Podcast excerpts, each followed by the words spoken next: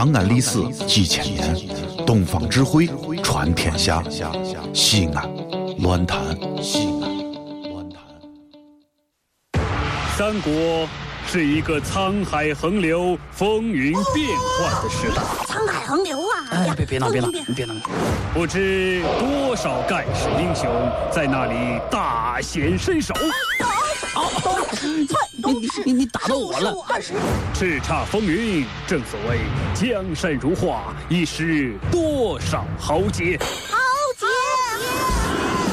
神田小课堂，二零一四年重磅出击，《三国演义》，敬请期待！滚滚长江东逝水。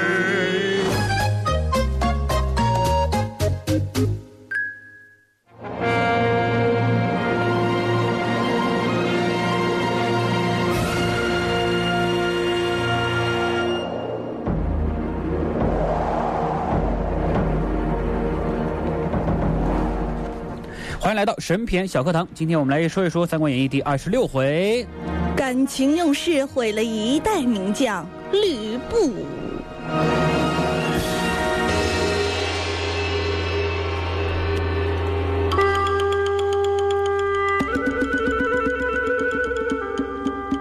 好了，说说这个吕布啊，吕布啊，大伙都很熟悉的。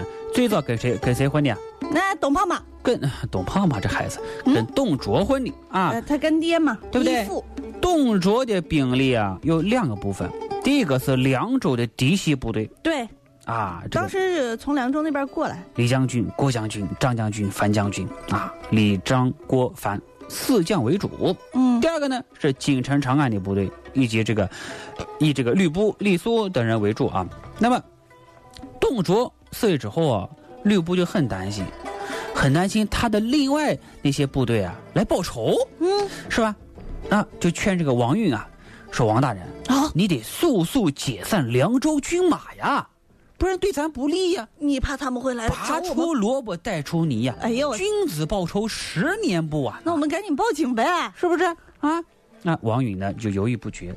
哎，为啥犹豫不决呢？因为王允还是一代文人，那有的时候这个心里面呐。一代文人他是不忍心是吧？不是，他就他他他就是没有武将的风范。哎，不对，前思后想呗。不对，王允啊，其实心里啊有答案了，他就是不想解散。嗯，只不过不愿明说罢了啊，因为明说他怕吕布弄他，所以呀，因为他们可以这个利用这个凉州的那些嫡系兵马啊，不是有貂蝉吗？来牵制吕布。嗯，不仅是不貂蝉，那个时候都是吕布的人了。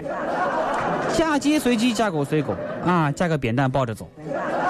不仅是不解散，王允反而还放放风说：“如今天下大赦，都不赦李郭、张凡这四人呐。”可是呢，王允又不采取任何行动，什么意思啊？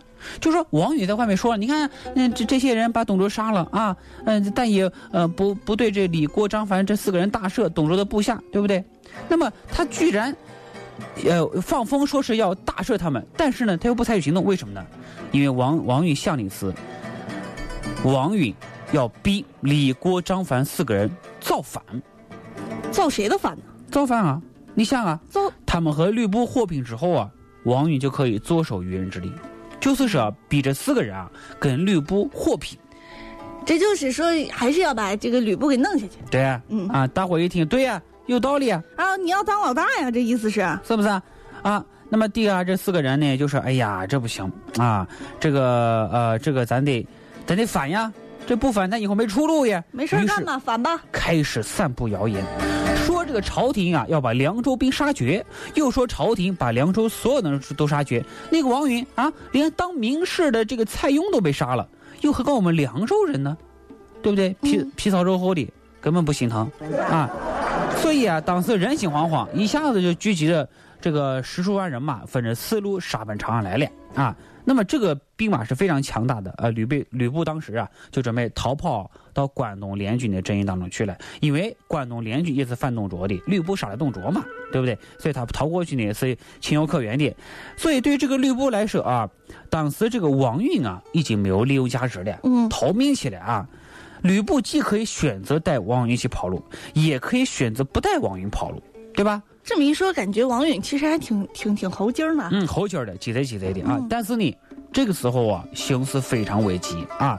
吕布干了一件事情，他反复多次请这个王允一块儿跑路，说是保密要紧，这说明啥？说明吕布这个人啊，还是比较重感情的。就我们都是小伙伴嘛，对吧咱们一起推翻了董胖胖。嗯再说了，嗯哎，你当时把貂蝉给我了，嗯是不是？我不能忘记你这份情谊的呀。哎呀呵，至少这回啊，他是比较感情用事的。嗯，带王允跑路，说明吕布够朋友；不带，说明吕布只顾自己。对但是王允他就是不跑，王允拒绝了，嘿嘿，哎，我不去，就不跟你走。你把我怎么着？人固有一死，哎，耍赖。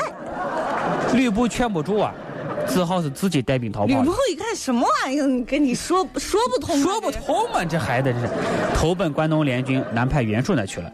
临走的时候啊，吕布还把董卓的人头挂在腰间，嗯，跨马而去啊。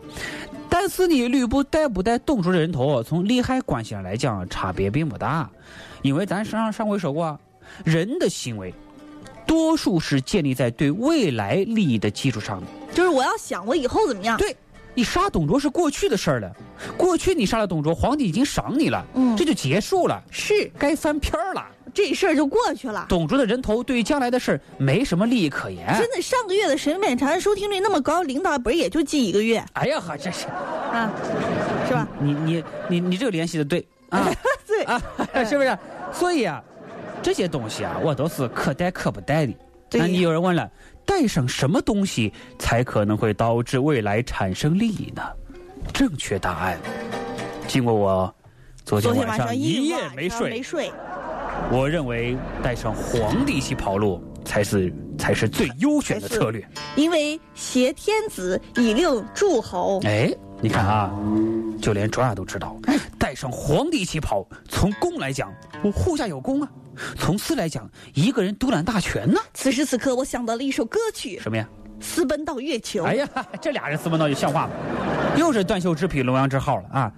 可是不带皇帝一起跑，从公来讲，工作失职；从私来讲，你没有占据到有价值的资源呢。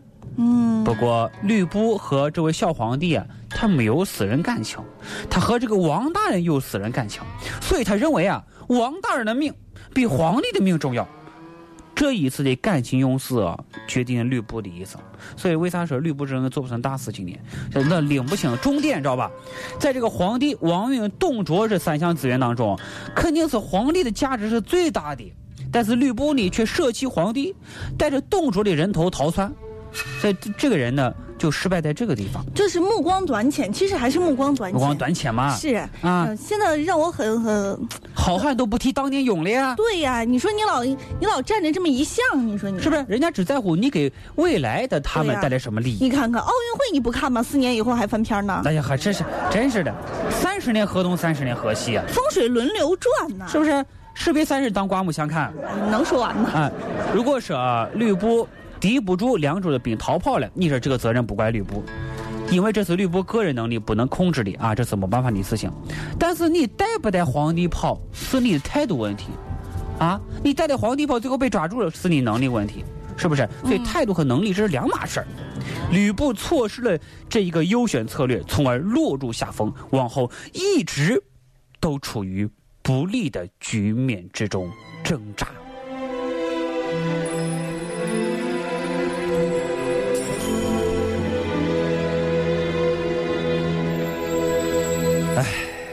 啊，小吕啊，小吕，你就这样你叫我栽和你在了最卓阿姨说你什么好什么叫卓？阿姨啊？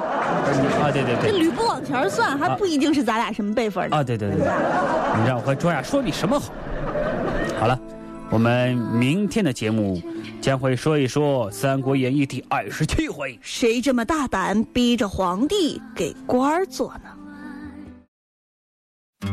这里是西安，这里是西南论坛。